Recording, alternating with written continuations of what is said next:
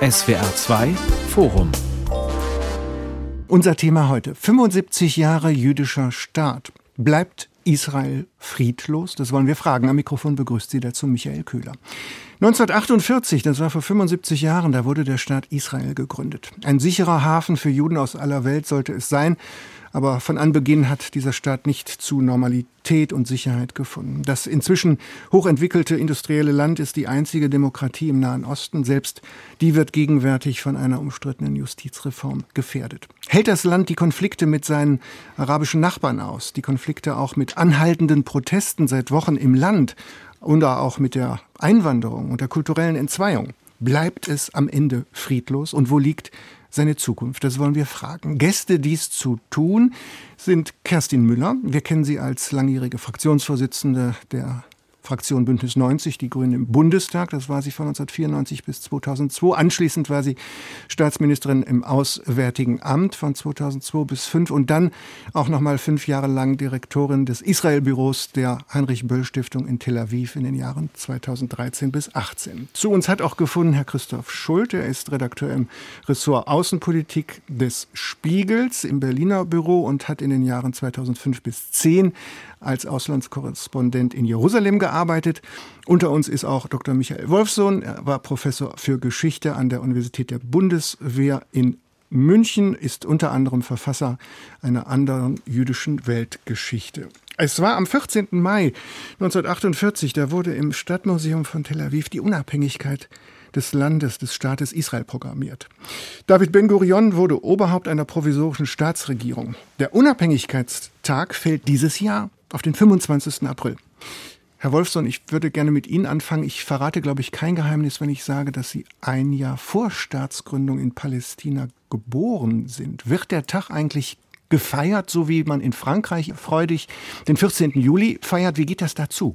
Also traditionell ja, also um noch, noch aufs autobiografische und politisch-historische zurückzukommen. Ich bin äh, durch die Geschichte Palästinenser, jüdischer Palästinenser, der frühere israelische Ministerpräsident Begin hat, um die Europäer zu verwirren und die Palästinenser zu provozieren, auch immer gesagt, ich bin Palästinenser. Ich meine das also ironisch und nicht provokativ. Also die Frage beantwortet, ja, es wird gefeiert oder es wurde gefeiert und in diesem Jahr sieht es doch gemischter aus. Die äh, Feierfreude ist durch die innenpolitische Polarisierung doch erheblich gedämpft. Mhm. Frau Müller, können Sie sich daran erinnern in Ihrer Zeit in Israel? Können Sie sich an den Unabhängigkeitstag erinnern aus Ihrer Zeit? Ja, natürlich. Ich habe zu meiner Tochter gesagt, ich habe ein Interview, 75 äh, Jahre Israel. Ach, wie schön.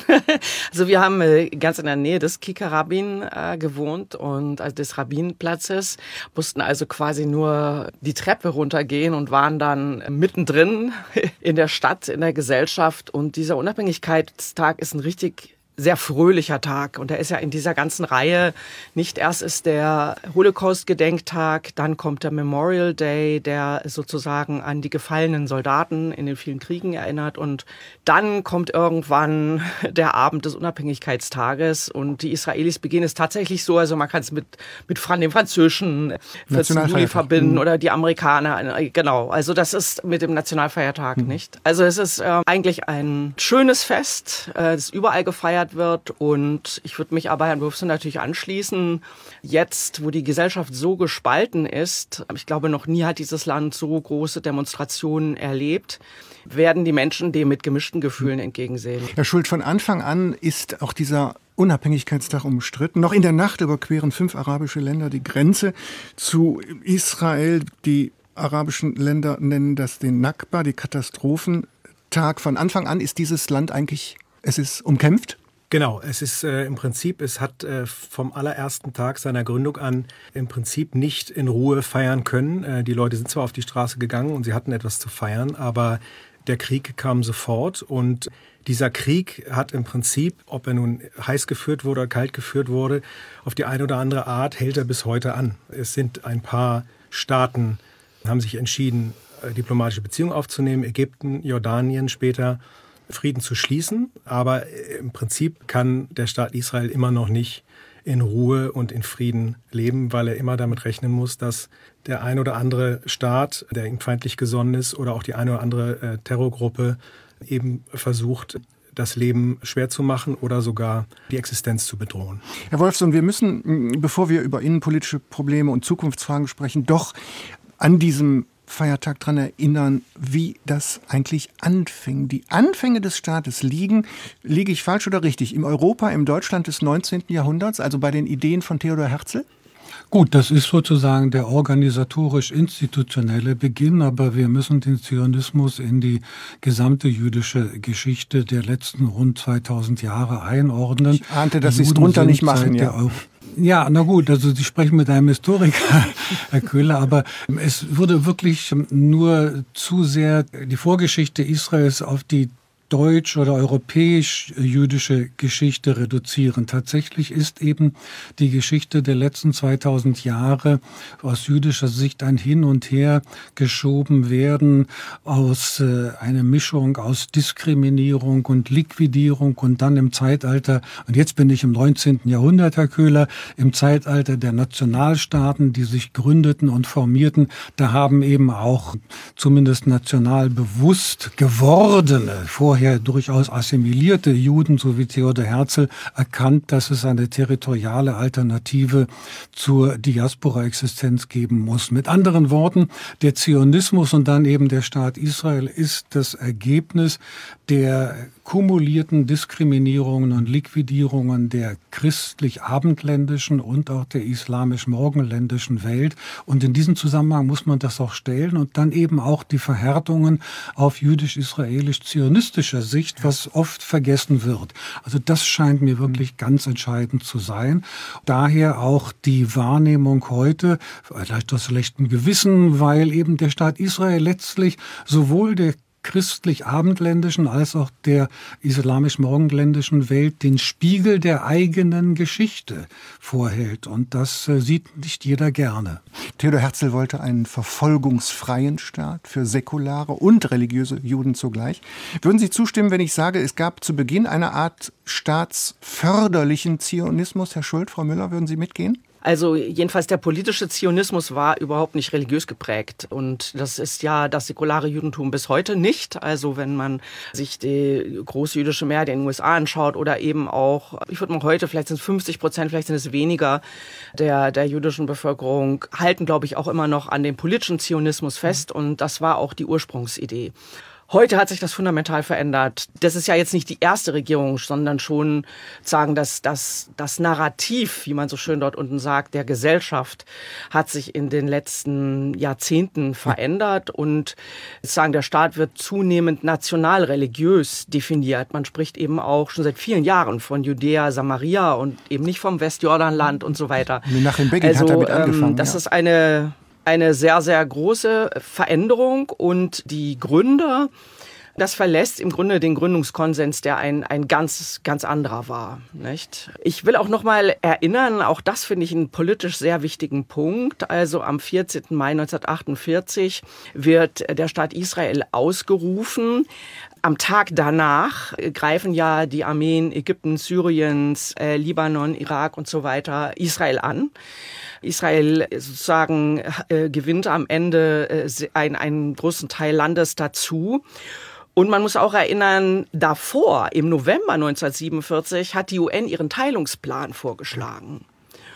Und die israelische Seite hat diesen Teilungsplan angenommen. Und die arabische Seite bis heute nicht. Ich betrachte das, will ich sehr deutlich sagen, als einen der größten historischen Fehler, den sagen die arabische Seite, sunnitisch-arabische Seite in der Region gemacht hat, weil das, es wäre uns viel erspart geblieben, mhm. wenn die arabischen Länder damals nicht gehofft hätten, sie könnten sagen, den israelischen Staat noch verhindern und äh, die Juden vertreiben. Also das muss man ja offen sagen, dass das auch äh, Ziel dieser Kriege war, nicht? Es ist im Prinzip die erste der, verpasst, der vielen verpassten Gelegenheiten, genau, die, die, der spätere Außenminister Aber Eban den äh, Palästinensern und den Arabern vorgeworfen hat. Äh, ja. Sie verpassten keine Gelegenheit, eine Gelegenheit zu verpassen. So ist es. Äh, und so kann man die Stationen abschreiten, ohne jetzt äh, zu negieren, dass natürlich auch die palästinensische Seite äh, Anstrengungen unternommen hat und auch die israelische Seite viele Fehler gemacht hat. Also man kann, glaube ich, sozusagen die Tatsache, dass wir immer noch keine Lösung für den israelisch-palästinensischen Konflikt haben, nicht einseitig der palästinensischen Seite in die Schuhe schieben. Aber was Die vermisst, verpassten Gelegenheiten angeht, ähm, ist da doch ähm, das Archiv voll. Nicht ausgewogen auf beiden Seiten, würde ja, ich sagen. Obwohl also natürlich die Fehler auf beiden Seiten äh, zusammenhängen mit dem Stichwort nationale Staaten, dass beide Seiten von der Identität ausgegangen sind, von Geografie beziehungsweise der territorialen Geografie, um es mal scheinbar widersprüchlich zu formulieren, und der Demografie, die äh, Demografie und Geografie zusammen im vorderen Orient, also das, was äh, heute Israel plus Gazastreifen plus Westjordanland ist, einschließlich äh, Jordanien, ist eben gemischt gewesen. Und äh, jede Seite hat praktisch dieses Territorium für sich selbst beansprucht und daraus abgeleitet, nämlich das Nationalstaatskonzept heißt dann entweder oder und man hat die Zwischenmöglichkeiten nicht entwickelt und äh, einige fortschrittliche Kräfte sowohl auf der jüdisch-zionistischen Seite als auch auf der arabischen, die waren aber nie mehrheitsfähig auf beiden Seiten, haben durchaus föderalistische Modelle entwickelt, die sehr viel vernünftiger gewesen wären. Aber auch heute ist die internationale internationale Gemeinschaft äh, weder willig noch fähig, in föderativen Strukturen zu denken. Darf ich vielleicht noch mal ganz kurz anknüpfen an das, was Frau Müller zu Recht gesagt hat. Die ähm, Ideologie der Staatsgründung Israels hat sich verschoben. Ja, aber die Demografie hat sich vollständig verändert. Und das heißt, dass die veränderte Demografie eben zu einer Veränderung der Ideologie des Staates geführt hat, weil heute die nationalreligiösen mit den orthodox-religiösen religiösen und vor allem den mehrheitlich religiösen orientalischen Juden die Mehrheit stellen. Und der Zionismus war zunächst einmal eine politisch europäisch, zentral westeuropäische Ideologie und natürlich auch osteuropäische. Das hat sich durch die Demografie seit 1948 verändert und äh, eben die jetzige Koalition spiegelt diese neue Demografie wider. Und selbst wenn sie zerbrechen sollte, die gegenwärtige Koalition langfristig strukturell aufgrund der Demografie und der damit verbundenen Ideologie wird dieses Israel immer stärker. Das ist ein wichtiger Punkt, den Sie angeschnitten haben, der uns in den nächsten Minuten beschäftigen soll. Das habe ich von Ihnen gelernt. Man kann nur über die Politik reden, wenn man sich genau auch die Demografie, also die Bevölkerungsveränderung anguckt. Kerstin Müller hat gerade so beiläufig einen ganz einfachen, wichtigen Satz gesagt. Die Gesellschaft hat sich verändert. Lassen Sie uns mal ein bisschen drauf gucken, wie das war. 1948 wanderten vielleicht eine Dreiviertelmillion Menschen ein. Nach dem Fall der Mauer 1990 war das schon ganz anders. Da kamen über eine Million Menschen aus Ukraine und dem ehemaligen Sowjetrepubliken. Was ist das für ein Land, wenn wir da drauf gucken? Es sind schon ein paar Stichworte gefallen. Säkular und religiös zugleich, arm und reich zugleich, städtisch, ländlich. Da sind viele Gruppen unterwegs, Herr, Schuld. Wollen Sie es mal anfangen zu beschreiben? Ich erinnere mich an mein erstes Kennenlernen in Israel, das war 1988 im Schüleraustausch. Da hatte das Land, glaube ich, knapp fünf Millionen Einwohner. Das war vor der äh, Einwanderungswelle aus äh, der dann ehemaligen Sowjetunion. Da gab es im Prinzip zwei Lager in den Gesellschaften. Es gab die Aschkenasen, die europäischen Juden, und es gab die Sfaradim, die äh, Juden, die aus den arabischen Ländern kamen, aus äh, Nordafrika und so weiter. Und äh, die Konflikte merkte man, die Konflikte hatte man ja auch schon äh, gesehen, äh, die hatten sich gezeigt an Regierungsbildung, Stichwort Begin, erste Likud-Regierung. Aber ansonsten gab es eigentlich keine anderen Gruppen, die irgendwie gesellschaftliche Teilhabe wollten und hatten. Das änderte sich dann mit der massiven Einwanderung aus der, Sowjetunion, der ehemaligen Sowjetunion, ähm, was politisch was verändert hat, weil die überwiegend rechtsgerichtet waren, Mitte rechtsgerichtet waren, also sozusagen ein Konjunkturprogramm für den Likud von Netanyahu und, und weiter rechts waren. Es gab die äthiopische Einwanderung, die dazu kam. Eine Einwanderung, die sehr gefeiert wurde. Wir erinnern uns auch an diese Bilder, die Flugzeuge, Flugzeugbauch voller äh, äh äthiopischer Juden, die der sogenannten Falashmora, die da eingeflogen wurden. Das wurde sehr gefeiert, auch zelebriert vom Staat. Aber diese Gruppe, das war, glaube ich, das erste Mal, dass es deutlich wurde, diese Gruppe ähm, wurde im Prinzip als Bürger zweiter, wenn nicht sogar dritter Klasse betrachtet über lange Zeit. Äthiopische Juden haben sich lange auch äh, über latenten Rassismus äh, beschwert. Es waren sozusagen die ersten wirklich dunkelhäutigen Juden, die im Staat Israel lebten. Das haben sie zu spüren bekommen. Äh, teilweise sie lebten eher in den Randgebieten, in den Entwicklungsstädten, nicht in Tel Aviv. Das war zum ersten Mal, dass so ein sozialer Konflikt deutlich wurde. Ich glaube, das sind so im Wesentlichen die, die Konfliktzonen und die Bevölkerungsgruppen, die da in den Jahren dazugekommen sind. Darf ich trotzdem noch ein bisschen ergänzen? Also die Religiösen spielten natürlich traditionell immer eine große Rolle. Parteipolitisch spiegelte sich das äh, tatsächlich auch wieder.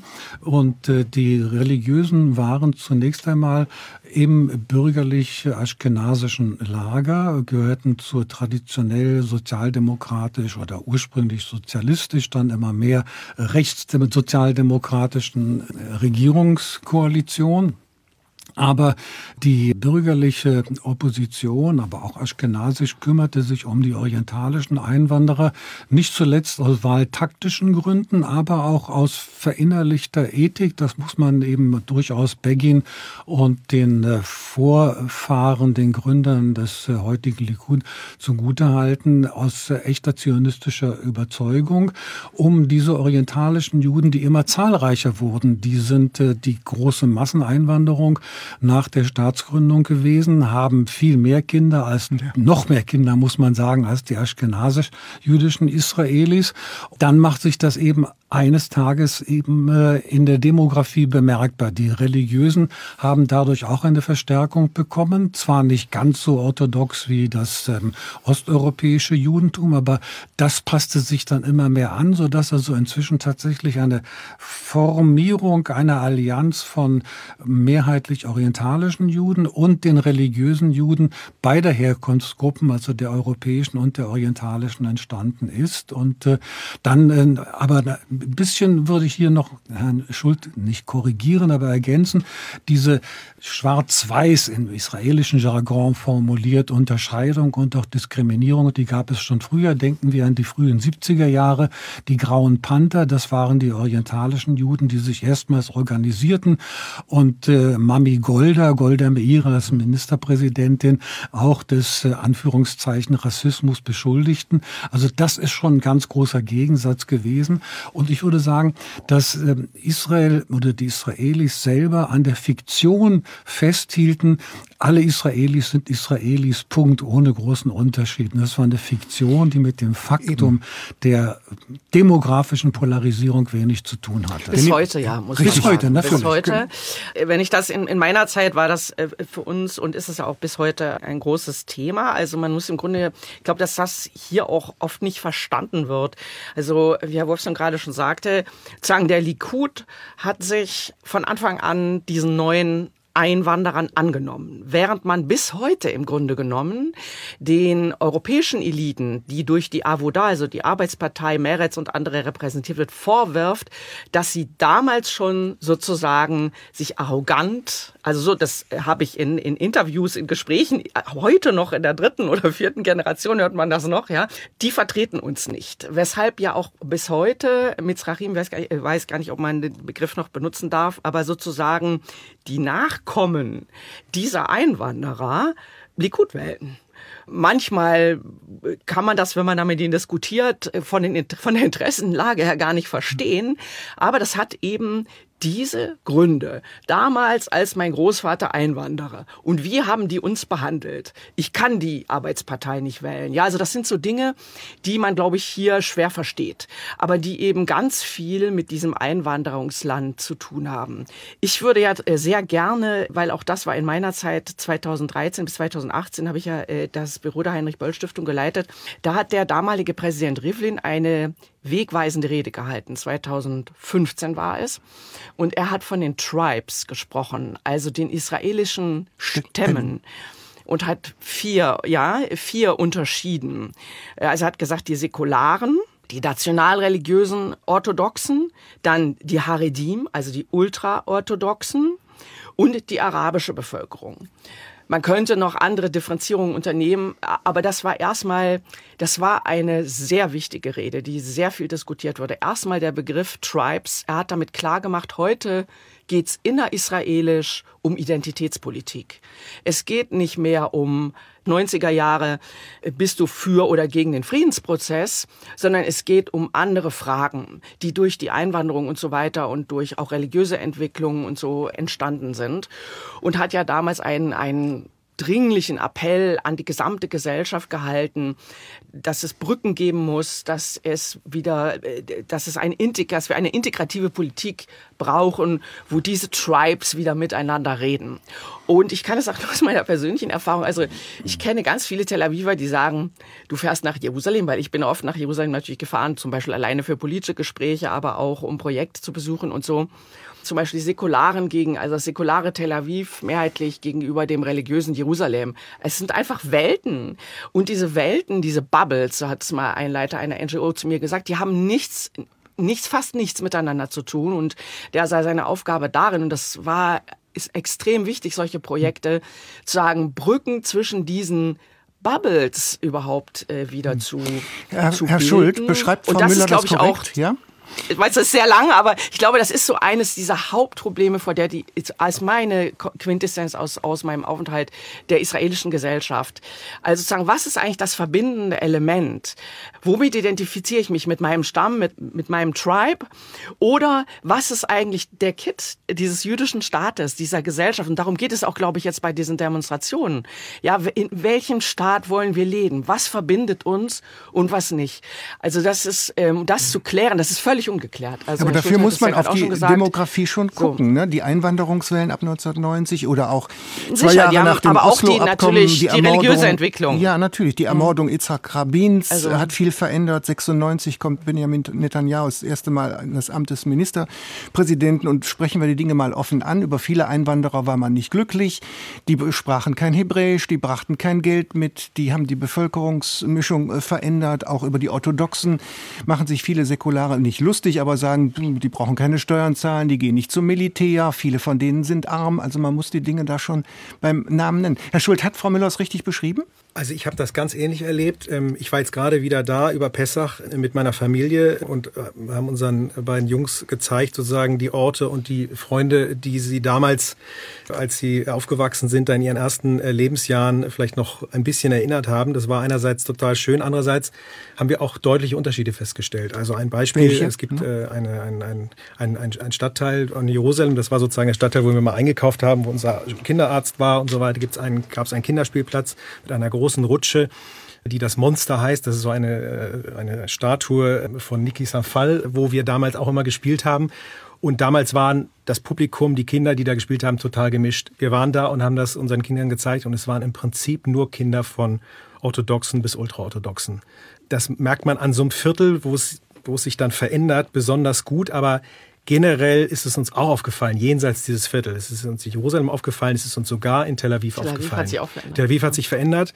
Mhm. Und ich glaube, dass mittlerweile sozusagen die Frage der Herkunft, also ob man aschkenasisch oder äh, orientalischer äh, Jude ist oder auch israelischer Araber, äh, ich glaube, dass sich das nivelliert hat. Ich glaube, dass die Frage der, äh, ob man säkular ist oder religiös ist, ob man letztendlich doch für einen Kompromiss mit den Palästinensern streitet oder ob man glaubt, das ganze Land solle der Staat Israel werden. Ich glaube, dass diese diese Konflikte heute im Vordergrund stehen und die Fragen der Herkunft allein schon durch Heirat äh, untereinander und so weiter, dass die doch nachgelassen haben. Ja, aber das Entscheidende jetzt mal all das, was äh, vollkommen zutreffend von Ihnen beiden geschildert worden ist, auf die politisch-parteipolitische Ebene gehoben, heißt ganz realistisch betrachtet, dass der Likud als Partei die einzige Partei ist, die zwischen den Blöcken der Ashkenazim, also der europäisch geprägten und der orientalisch geprägten, einen Brückenschlag überhaupt äh, vollbringen kann, aufgrund ihrer Mitgliedschaft, Wählerschaft, auch Führerschaft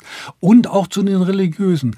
Und der Fehler all derer, die jetzt in Israel gegen die jetzige Regierung auf die Straße gehen. Und ich glaube, zumindest hier in diesem Studio besteht kein Dissens darüber, wo die Sympathien sind, also bei diesen Demonstranten.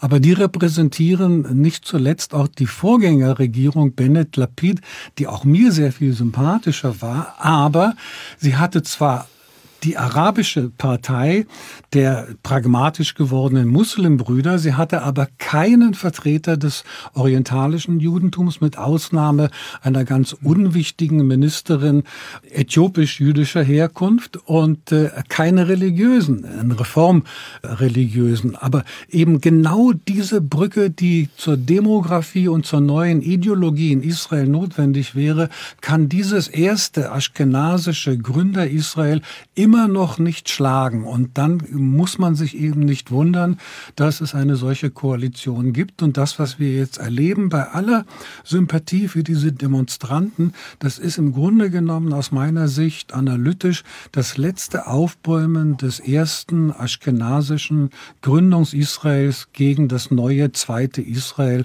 aus den Orientalen und den Religiösen. Und bislang hat das erste Israel dafür noch keine Konzeption entwickelt, wie es das verändern kann. Und ich sehe auch nicht, wie es das will. Eine Sekunde, ja? Frau Müller, das klingt ein bisschen nach Zeitenwende in diesem SWR2-Forum 75 Jahre jüdischer Staat. Bleibt Israel friedlos? Michael Wolfsohn, der Historiker in unserer Runde, hat gesprochen.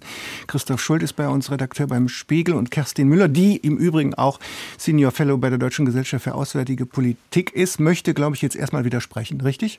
Ja, äh, slightly, also ein bisschen, weil aus meiner Sicht war diese Vorgängerregierung durchaus ein Brückenschlag, weil es war ja die Yamina mit dabei, also die Bennett-Partei, die die Nationalreligiösen repräsentiert. Die einzigen, die nicht dabei die waren, war der Likud mhm. und vor allen Dingen hatte Netanyahu, das muss man jetzt mal auch ganz nüchtern sagen, sagen, ohne Regierungsoption sagen vor Augen, dass er demnächst in einem Prozess verurteilt wird und dann gar nicht mehr als Premier zur Verfügung steht. Also das ist ja auch ein Hintergrund für diese Rechtsregierung jetzt. Das heißt, aus meiner Sicht hat diese Regierung, und auch wenn man mit ihr spricht, sie hatte leider nicht wenig Zeit, Zeit, aber sie hat dem Land eigentlich gut getan. Also erstmals historisch eine arabische Partei, dann Meretz, Arbeitspartei, dann die Lapid, also Zentristen, also eine zentristische Partei, so würde ich sie beschreiben, bis hin zu Yamina, die mal, die alle möglichen Namen hatten, also die, die ja im Grunde genommen die nationalreligiösen Siedler, nicht die ultraorthodoxen, das ist richtig, nicht den Likud, aber die nationalreligiösen vertritt. Alle haben gesagt, das ist nicht möglich, das geht gar nicht. Aber es war möglich. Also und zwar, wenn man mit allen äh, Vertreterinnen spricht.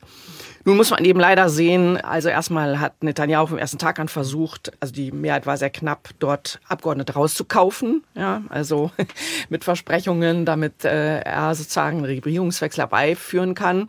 Und es ist wohl offensichtlich eben auch so, dass die, die Jamina-Partei, die hat es ja zerschmettert bei den Wahlen, dass also die, die neue Rechte, die ähm, religiösen Zionisten nennen sie sich wohl, Ben Gvir und Smotrich, sagen, dass, dass die die ersetzt haben und von den, von den Siedlern überwiegend gewählt worden sind, als drittstärkste Kraft jetzt daraus hervorkam. Es ist, glaube ich, ein anderer Konsens möglich. Also das, was Sie sagen, Herr Wolfson, würde ja bedeuten, dass in Israel also eine Regierung gar nicht funktionieren kann, wenn der Likud nicht dabei ist. Der Likud hat sich auch verändert, nicht? Also ich meine, es gibt fünf, äh, vier bis fünf verschiedene kleine Parteien, alles Neugründungen, alles Personen, die Netanyahu rausgedrängt hat, weil er sie nicht als Nachfolger haben wollte, weil sie ihm gefährlich wurden.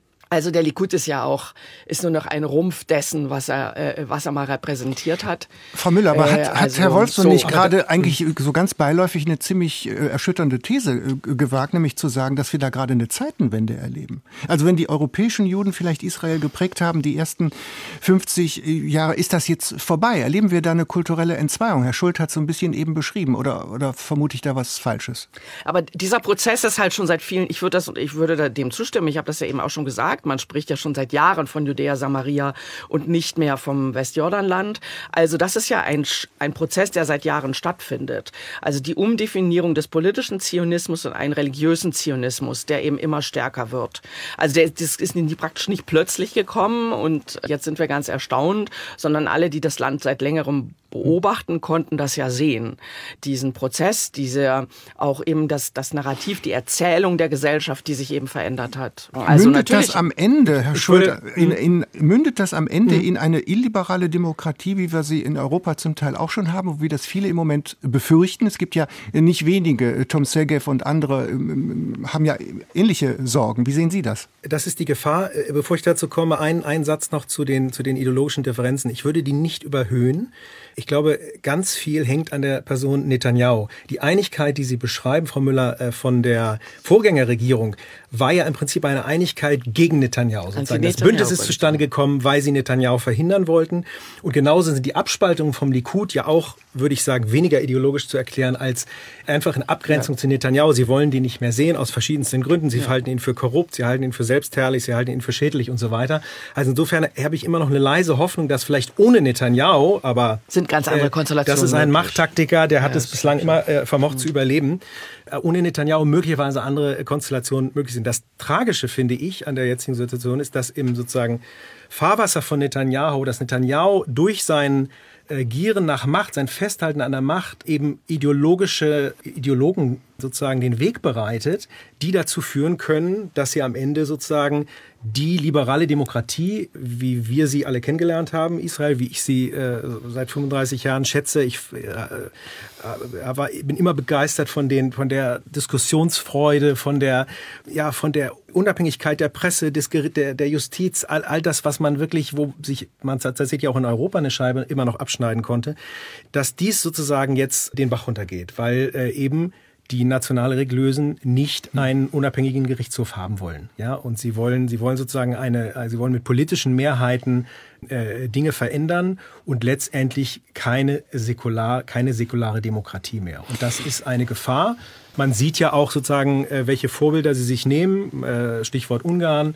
Das ist eine echte Gefahr ich habe immer noch eine leise Hoffnung angesichts der Massen, die da auf die Straßen gehen und der Aufstände, nehmen wir den Aufstand der Reservisten, also eines Großteils der Armee, dass am Ende es nicht so weit kommt. Aber Wer kann das schon sagen? Herr Wolf, so, nee, wir müssen... Ruhe, Herr Köhler. Ähm, ich, wollte Wasser, ich wollte Wasser in den schönen Wein von Herrn Schuld gießen, wenngleich ich äh, mich der Hoffnung anschließe. Aber wenn man sich die Demonstranten ansieht und fragt, äh, mehrheitlich äh, Ashkenazim, äh, Orientalen oder Religiöse, dann ist die Antwort ganz klar, das ist das erste Israel, das hier sich aufbäumt gegen eine Entwicklung, die auch uns nicht gefällt. Aber das ist nun mal das Faktum. Und deswegen geht es nicht nur um Netanyahu, ja oder nein, mhm. sondern es geht um die Strukturen. Auch wenn Netanyahu weg wäre, wäre es leichter, aber die demografischen Fakten verändern sich dadurch nicht. Und vor allen Dingen das Projekt, also das da finde ich jetzt auch, darf man Israel nicht sagen alleine sehen. Sie haben das ja, wer hat es ja gerade schon mal angedeutet. Das, was die, die, die, diese Rechtsregierung jetzt macht, das haben wir in den USA mit Trump gesehen. Wir, wir kennen es äh, von Le Pen in Frankreich, wir kennen es aus Ungarn. Also da können wir, können wir jetzt mal nicht sagen, das können wir alles hier besser in Europa. Das ist genau, also aus meiner Sicht die ähnliche Entwicklung. Auch dort wurde die, die Hand angelegt in den USA, in den Supreme Court. Auch dort äh, wurden die Richter Richter ausgetauscht. Auch dort ist man natürlich als erstes an die Justizreform gegangen, Justiz und Presse. Das ist so die Geschichte. Und was, was auch, auch eine ganz ähnliche Erzählung ist, also wenn man mal, wenn man Interviews liest und so weiter, die sagen sozusagen, diese Eliten dort, diese aschkenasischen Eliten, die haben uns seit Jahrzehnten ignoriert, ja, die müssen jetzt mal uns Platz machen, wenigstens ein Stück weit, ja. Also sozusagen auch das war ja gegen, ich sage jetzt mal die, das hat ja Trump auch mobilisiert, ja, das Amerika von unten äh, gegen die demokratischen Eliten, die da machen was. Also da glaube ich, ist Israel nicht anders, äh, hat das keine andere Entwicklung und ich sehe auch, also selbst wenn Netanyahu nicht da wäre, würde jede Rechtsregierung versuchen, hier so eine Justizreform daran zu gehen. Da wird schon seit Jahren wird das diskutiert. Der Supreme Court, das geht so nicht weiter. Im Grunde genommen, also wenn man das von außen betrachtet, Lapid hat es ja auch vorgeschlagen jetzt, bräuchte natürlich das Land eine Verfassung. Es brauchte mehrere Rechtsreformen sozusagen und eine grundlegende Verfassung dazu ist das Land zu gespalten. Das, das wird man nicht hinbekommen. Also muss man jetzt mit verschiedenen Reformen, es wird auch Veränderungen geben. Also ich meine, auch Herzog hat ja einen Kompromiss vorgeschlagen, auch Lapid hat einen Kompromiss vorgeschlagen.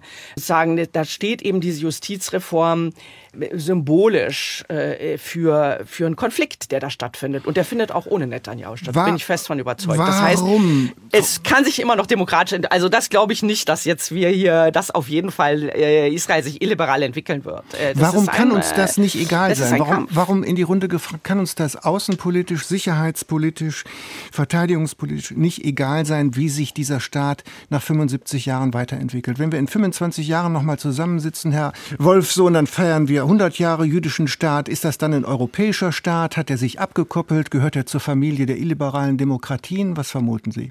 Also ich bin Historiker und weiß besser, was war und nicht so sehr, was wird. Aber ich glaube, die wichtigste Antwort auf Ihre wichtige Frage ist die Tatsache, dass die nichtjüdische Welt ähm, vom Judentum nicht lassen kann, aufgrund der wechselseitigen Verflechtungen, die es seit 2000 Jahren mit der christlichen Welt gibt. Auch da, wo die christliche Welt vom Christentum sich entkoppelt hat. Stichwort ähm, Judenvernichtung, ähm, also Drittes Reich, Holocaust mit den gesamteuropäischen Kollaborateuren des Holocaust und in der Islam islamischen Welt, anders als die Legende, gab es eben auch von Anfang an eine, ich sag's mal diplomatisch, äh, Distanz zum Judentum und erst recht, seit es den Zionismus gibt. Also kurzum, die drei Seiten kommen nicht voneinander los. Die christliche oder ex-christliche Welt, die islamische Welt und die jüdisch-israelische und die jüdische Diaspora-Welt. Wir sind miteinander verflochten und daher dieses große Interesse, die Befangenheit. Ansonsten ist Israel für die Bundesrepublik vor allem deswegen von Interesse, weil es momentan israelische Waffen braucht und jenseits der Ideologien und der Bewertungen ist heute die Bundesrepublik mehr von Israel abhängig als umgekehrt Israel von Deutschland. Warum, Herr Schult, ist das eine lieblose also Beziehung? Sie haben das mal vor einem halben Jahr so genannt. Naja, das ist, äh, das beweist schlicht ein, ein, ein Blick auf die nackten Zahlen. Wenn man guckt auf die Umfragen, was Israelis über Deutschland sagen und was Deutsche über Israel sagen, dann ist das äh, ein, ein, eine absolute Polarisierung. Die meisten Israelis äußern große Sympathie für Deutschland, egal welche Regierung hier was sagt zu Israel, wer sich hier wie zu Israel äußert, eine große Sympathie. Viele Israelis ziehen nach Berlin, sind nach Berlin gezogen und anderswohin gezogen. Und andersrum ist, ist die Sympathie nicht vorhanden. Im, im, im Gegenteil, äh, die meisten die äh, Gegnerschaft Israel zu Israel wird immer normaler, hat der Soziologe Nathan Schneider mir vor kurzem gesagt. Die Gegnerschaft zu Israel wird immer normaler. Damit meinte er sowas wie BDS-Bewegung, er meinte Dokumente, er meinte Antisemitismus, er meinte Einstellungswandel, er meinte anti-israelische Demos und so weiter und so weiter.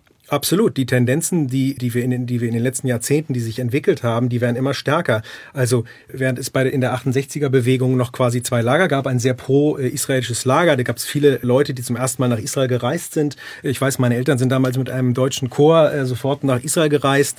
Ähm, die kommen aus der 68er-Bewegung, das war das Lager. Und dann gab es eben das Lager, äh, das total israelkritisch war, bis hin zu israelfeindlich, äh, Stichwort äh, Rote Armee-Fraktion. So, diese Tendenzen also das Commitment sozusagen auf auf Grundlage der deutschen Geschichte, der Shoah, Israel positiv zu sehen, mit Sympathie zu begegnen, diese Tendenzen werden immer schwächer. Und äh, man sieht das an diesen Zahlen. Wer überhaupt nach, also wenn man guckt, es gab eine Untersuchung, wer überhaupt reist nach Israel äh, vor kurzem. Und ähm, ich hätte gedacht, es reisen jedes Jahr ganz viele neue äh, Leute, die noch nie in Israel waren, nach Deutschland, so aus der eigenen äh, Empirie im Bekanntenkreis. Äh, wenn man aber die Zahlen anguckt, äh, dann sind das eigentlich immer dieselben Leute und dieselben Verdächtigen. Und ehrlich gesagt, in vielen Fliegern treffe ich auch mal wieder dieselben Leute. Ich weiß nicht, wie es Ihnen geht. Frau Müller, man sieht immer wieder dieselben zwei, drei, vier Leute im Flieger. Da, die sind jetzt auch wieder dort, die haben dort eine Dienstreise hin. Also es sind letztendlich immer dieselben, doch letztendlich Überzeugten, die Israel bereisen. Und die allermeisten haben, die allermeisten Deutschen haben Israel noch nicht bereist. Das muss man sagen. Also, Frau Müller, man muss schön. ja auch hm? feststellen, dass wir es ja heute, also wie, wie stellt sich Antisemitismus dar, in, in, in, in was von einer Form? Und es ist eben äh, inzwischen ein starker israelbezogener Antisemitismus. Das äh, sagt ja auch Nathan Snyder in, in verschiedenen Artikeln und, und andere Experten, die das untersucht haben. Also zum Beispiel im Netz ist das ganz eklatant. Äh, es gibt ja hier auch verschiedene äh, Untersuchungen. Da hat sozusagen, haben sozusagen die Diffamierungen von, von Juden, also tatsächlich klassischer Antisemitismus, ist quasi abgelöst worden durch, durch Hass-Tweets zum Beispiel gegen den israelischen Staat das muss man eben natürlich auch, das, das ist festzustellen. Ich bin ja da jetzt vielleicht auch wieder klassisch traditionell. Ich, ich glaube, das Wichtigste, äh, dem zu begegnen, ist Bildung, Bildung, Bildung. Und da passiert eben nicht viel an unseren Schulen und ein Jugendaustausch, der nachhaltig ist. Also nicht so eine Eintagsfliege, sondern wir warten ja immer noch darauf, dass dieses Jugendwerk endlich äh, sozusagen in Gang Der israelische Botschafter Ron Prosor in Deutschland setzt sich dafür massiv ein, ne? Ja, genau. Das da ist aus irgendeinem aus, aus diversen Gründen kommt es irgendwie nicht so richtig in Gang. Also wo man wesentlich nachhaltiger, umfassender versucht, einen Jugendaustausch aufzubauen. Also ich mache die Erfahrung immer, diese Delegation, ich habe so viele Delegationen dort gehabt und mit denen gesprochen, die gehen alle anders zurück, als sie kommen.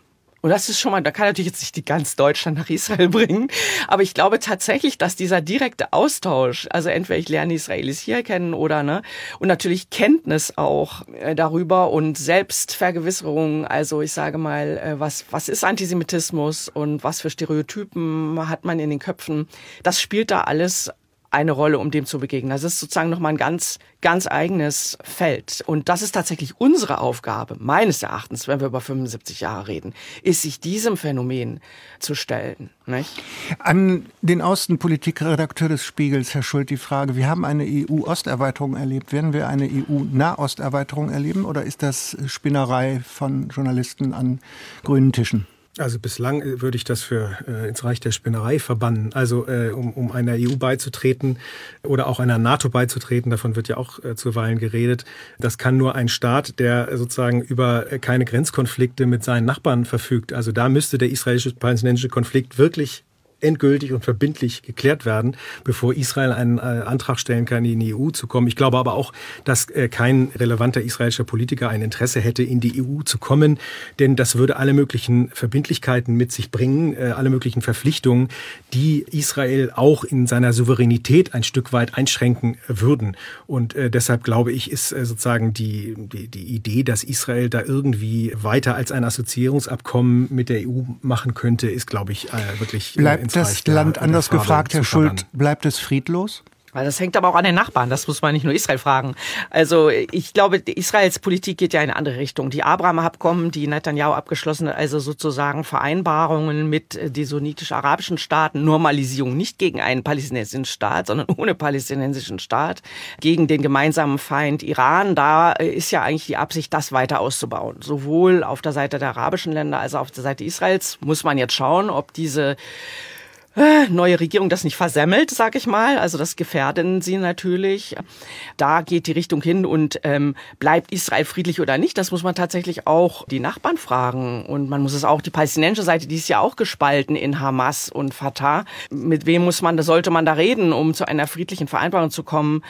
Ja, auch klar brauchen wir auch einen anderen Blick, glaube ich ja, weil Oslo wird so, wie wir es uns immer vorgestellt haben, nicht mehr kommen.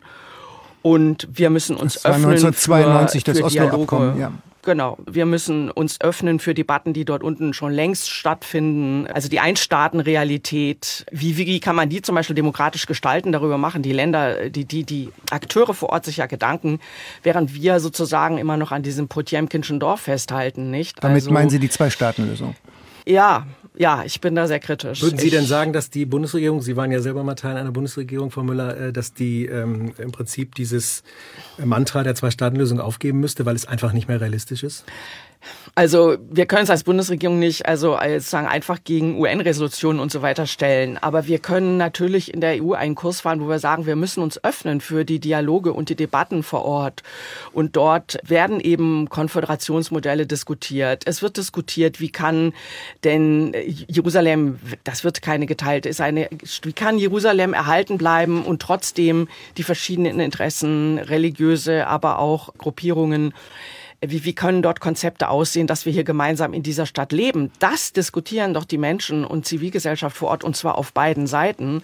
Die EU fördert sowas nicht, weil sie immer noch sagt, striktes Trennungsdogma. Ich kenne kaum noch jemanden, der daran glaubt, und zwar auf beiden Seiten. Und, und das müssen wir doch auch mal zur Kenntnis Und deswegen nehmen. muss man sich von dieser Fiktion längst loslösen und man ja. kann sich auch emanzipieren von dem Unsinn der internationalen Gemeinschaft, institutionalisiert in der UNO.